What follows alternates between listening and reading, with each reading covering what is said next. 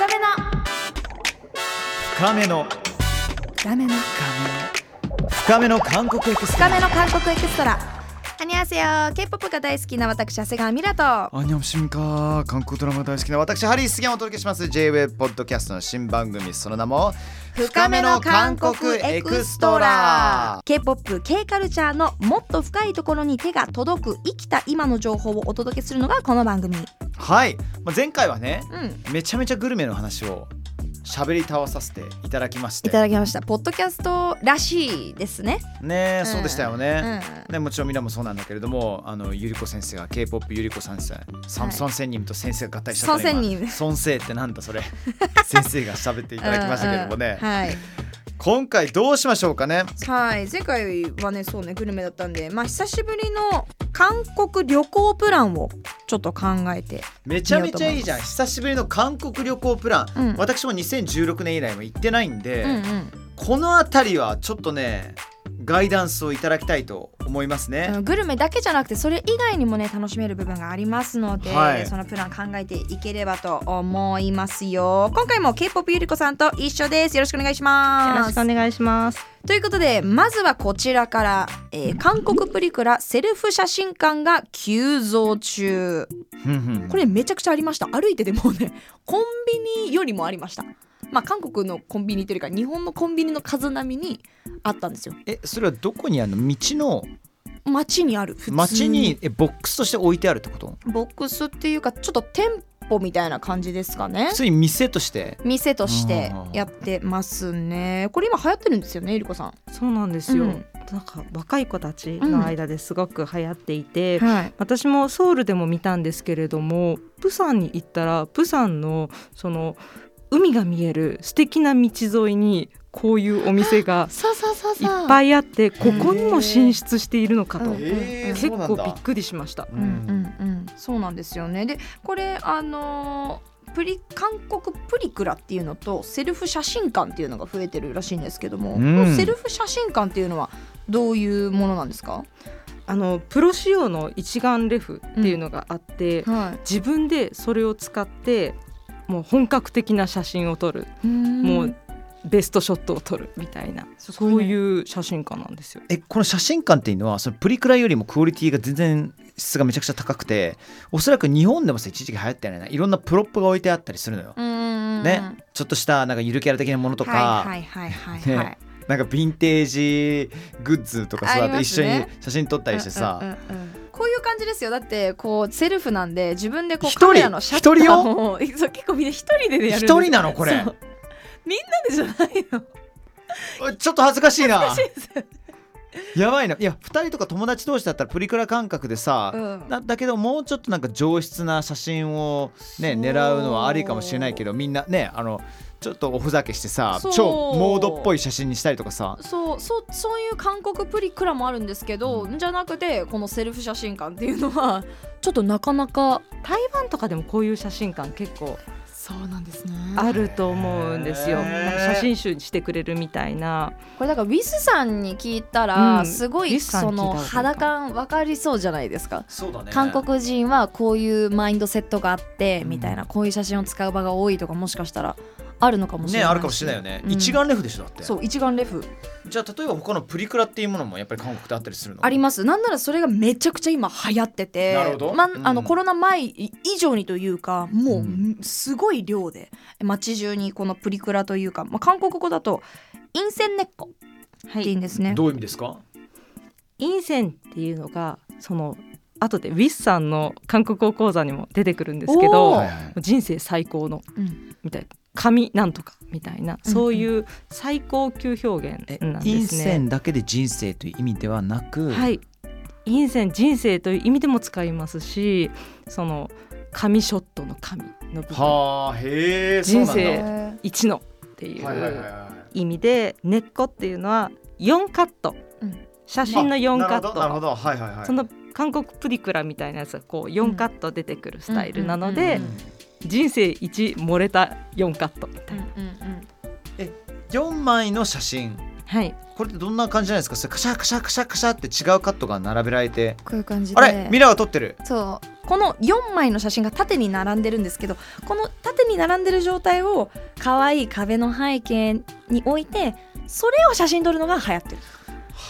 振り返り撮って「イエーイうわはー!」みたいななんかそのくだりあるじゃないですか変顔とかして。その一連のくだりを全部動画にしてくれてて動画も送ってくれるんですよ。へえめっちゃいいすごくないですか？そうだから思い出めちゃくちゃ残る。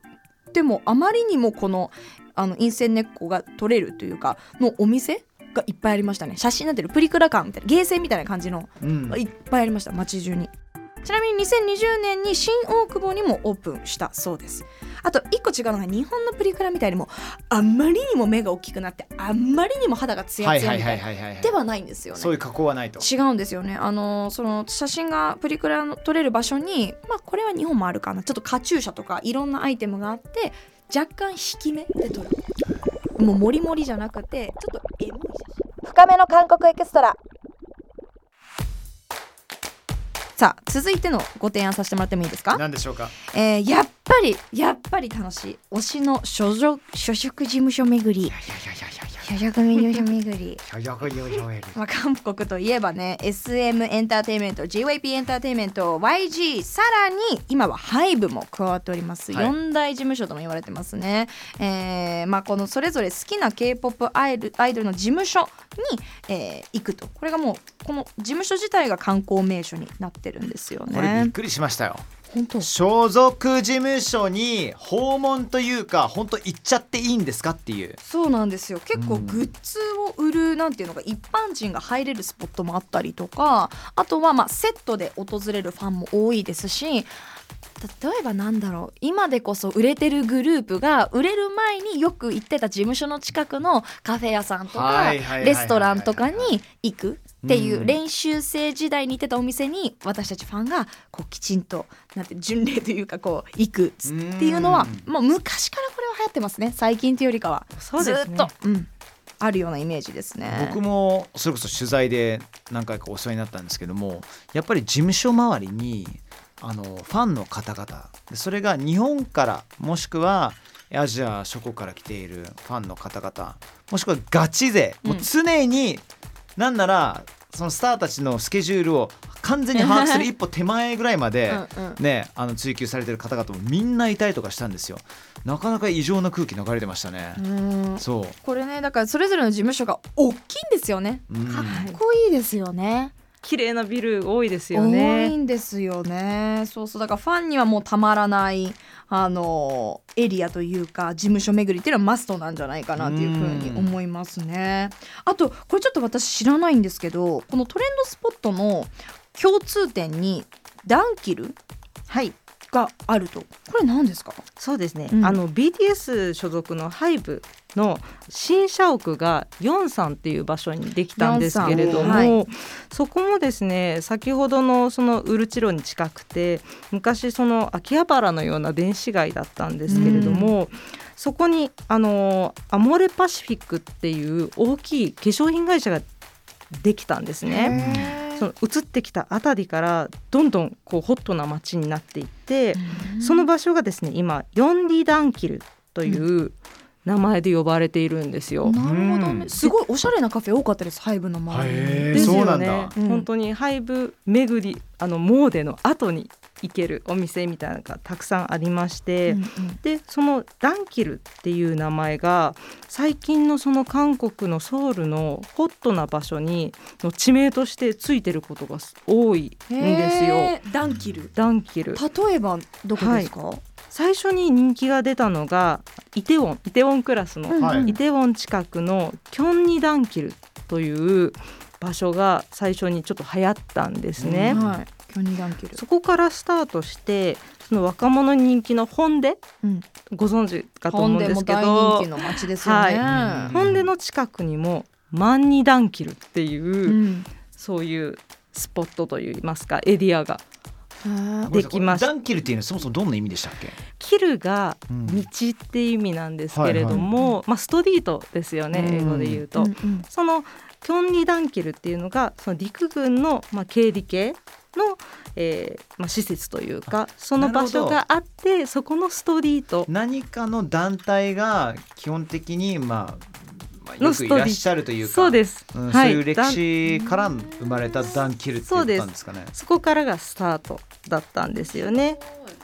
でそしてまあそれにまあ合わせたというか。うん。それで、えーまあ、その名前が広まっていったっていう形でそのマンニダンキルっていうその本出の近くだったりチャムシルにもソンニダンキルっていう、まあ、似たような名前がついたスポットがあって、まあ、そこも、まあ、その再開発といいますかうんうんうん。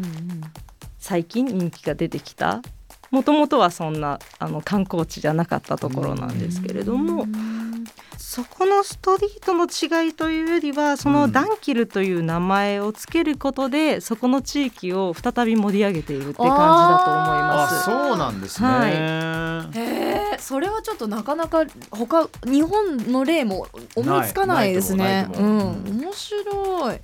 あとあのホットプレイスのキーワードは再開発と伺いました、まあ前のエピソードでもねそんなあのお話もありましたけども、改めてあの再開発どんなところが注目ですか？そうですね。あのソンスドンという場所が、Yes もうまさに、うん。あの先ほどあの前回お話ししたあのウルチロと同じく、倉庫があるとこだったんですね、うん。会社の倉庫があったりあと靴とか、うん。あの服のその工場ちっちゃい工場があったりとかいう場所で、そこの、まあ、工場跡地だったり倉庫の跡地っていうところをあの先ほどお話に出たあのパンうん。のお店にしたりパン系のベーカリーカフェにしたりとかおしゃれなその雑貨店にしたりとかそういう形ですごい盛り上がっていまして、そしてソンスドンの近くにあの SM エンターテインメントの本社も新しい新社屋ができたりしてここがすごく今ホットプレイスかなと思っています。うん、ソンスドン行きました。私も聞いたことがなかったのでどんな場所かなと思ったんだけどちょっとねなんていうのかな、えっと、エキシビションっていうか展示会が多くやってるエリアなんですよ。うん。ポップアップだらけっていうイメージかな。もうそこにある街のお店は全部ポッポップアップというか展示会エキシビションって言い方をしてるんですけど、そうそう面白くて。本当に若い現地の子たちが集まってるような場所ってこ感じ。のソースドンは地域的には他のミョンドンとかトンデムンと比べるとどの辺りにあるのかな？ちょっと遠いですよね。そうですね、本音って言ったら、まあ、ちょっと違う左逆側そうかですよね。あのなんだろう。もうソウル郊外になるんですか？いえそんなことない。ソウル市内になります。うん。全然はい。ソウル市内ではあるんですけど、ミョンドンとかあのエリアよりはちょっと離れてる、なるほどね。うん、ちょっと離れてしまってる。やっぱりなんか古い倉庫だったりとか建物を生かしてる、うん日本でもちょっと若干ね古民家ブームあったりしますけど古民家カフェとか、それと似てるような感覚があるのかなというふうに感じます面白い。だってね。ロンドンもそうじゃないですか。ロンドンもあの東側のドッグランズって言われてたねもともと漁港というか、うん。うん、もう完全に工業地帯だっていうのが今最先端のアーティストたちがみんなそこで、まあ、面白い開発をしたりしてもうアトリエもそうだし、ブランドも全部そっちの方に移ったりして、まあ、本社をそこに建てることによってもう展示できるような、ね、キャパシティを増やしたりとか、あとは面白いね。うん、やっぱりあれもあるんです。物価も向上あの、どね。そうどんどん上がってってイギリスもそうですけどやっぱりもう都市部になかなか新しい建物建てれなくなったりとかうん。高くなりすぎてるからちょっと郊外でもいいなんていうのクオリティの高いものっていうのがもしかしたら世界的なトレンドなのかもしれないですよね。うん、ということで、えー前回のグルメ会と合わせて改めて2人で次の韓国旅行に行くとしたらどんなプランにするかちょっと組んでみましょうか。妄想ですか？妄想で。何泊できます？いやこれがねまずそこなのよ、うん一泊二日で行ける？行ける。私日帰りも一回行ったことあえる、ー、マジで？早朝行って深夜帰るみたいな。イメージとしては本当は2泊3日が一番ベストなのかな。2泊3日がいろいろ体力的にもいいですけど、うん行けるなら1泊2日でもいいと思いますけどね。まあ、もし2泊3日も。ましミラと行った場合？でなんかウィスさんとかもね。ねゆるこさんもみんなで行った場合だったら1泊2日2泊3日ぐらいなんじゃないの？2泊3日にしましでもょうじゃあ。ついていけないと思う1日5食。これでもい行くんだったらせっかく行きたいよね、うん。なんならソウルマラソンと合わせて行くのどうですか？あ私は走んないですよ。いや走んなくていいのよ。俺だけ走って俺なんかくったくたな状態で未来にいろんなとこ連れてってもらいたいから。それでもいいんですか？それでもう全然喜ぶ喜ぶ。いいね。そういうなんかそれぞれの好きなこと。私なんでソウルマラソンやってる間にちょっと私事務所巡りして、はいはいはいはい、行ってきてくださいしてもらって。でボロボロな状態でで内臓も破壊された状態で合流しますので,、そうですね。でその中でちょっと美味しいところと、うん、あタとッカンマリじゃなくてなんだっけ？えっ、とタッカルビ食べて。ねタッカルビもそうだしあれもあ美容がね私ね ちょっとねいろいろと38になりまして肌のケアっていうものが適当になるのがもう難しくなってきたのよ。そうそうそうそう。そんなことないですけどね。いやでもマジでマジで。ソウルの最先端のなんていうかな美容師じゃんじゃないけど、はい美容業界ってどういったものかとも知りたいかな。お任せください、本当ですか？もこれはちょっと専門家の方というかやっぱはいはいはい。韓国美容はかなり奥深いので、はいはいはい。またそういうゲストをお迎えして繰り広げても面白いかもしれないアンミカさん登場ですか？あ。違います？白は2色色二色い。やでも、はい。あのー韓国なんで結構よくあるのは1日目に行って、はい。ぐわーって顔を、まあ、とにかくダウンタイムがあるような施術をしてででもう顔真っ赤の状態で23日過ごすとか、まあ、アップであのアップデって言うんですけど最近整形のことちょっとああの鼻高くしたりとかね、うん。アップデって言うんですが、うん。そのアップデ程度だったら全然鼻にこうガードをしてる状態の人よく歩いてるの見ますよ。えこれは2泊3日でできたりするんですか？あそうですね。できますできます。すごいね、うん、できますよ。めちゃめちゃできるものもあります。ややりたいの私も何かやりたい。あのなんていうのかエステとか、うん。そういう肌系はあるんですけど、うん。アップデはないので気になるよね。アップデって言うんだね。アップデって言います。整形じゃコスメティックないですサージコスメティックサージのことをアップデって言うんだ。アップデって言います。大きく変えてるっていうよりかはちょっと鼻を高くして目をちょっと大きくしてはあちょっとエラをちっちゃくしてちょっとちょちょちょちょアップデです。こんなことを俺初めて話すかも。嘘。本当。抵抗ないですよ今の。特に若い子たちは。ある意味だから芸能とかアイドルたちがまあああなんていうのかな。あ整形したよねあの人。じゃなくてアップデしたねってみんな言う。すごい素敵。努力。アップデまあちょっと美容界やってやりましょう。ね。その時はお願いいたします。美容して食べて走って。最高ですね。うん。パンパンの。深めの韓国エクストラということで番組への共有は SNS で「ハッシュタグ深エク」深は漢字でエクはえカタカナでつけていただければと思います。はい皆さんの反応リアクション待ってますよ。では皆さん待ってましたよね。新水先生による韓国語講座あります。深めの韓国エクストラ最後まで楽しんでってね。深めの。深めの韓国エクストラ 신 위스노 진짜 한국어 진짜 한국어 안녕하세요 皆さんの韓国語の선생님 신ウィスです毎週最後は私ウィスの実際に韓国で使える韓国語講座を番組と連動してお届けします今日のキーワードは인생日本語に訳すと人生です韓国で人生は神 クラスの最上級の表現です。で日本語と同じ意味としても使えますが最近では別の使い方をしております。ポピュラーなのは人生ショット。陰線写ってなんか人生で一番漏れた写真。かっこいいね。これ本当に今まで撮った写真の中で一番漏れてるんじゃない？っていうのが陰線写で私の一番大好きな曲。まあ昔の18番みたいな感じで一番好きな曲は人生曲神曲って意味で陰線語またこのアイテムこのものは私が一番好きなものっていう最大のアイテムっていう意味で人生アイテムのテムつけて人生テムイコール陰線テムと言います。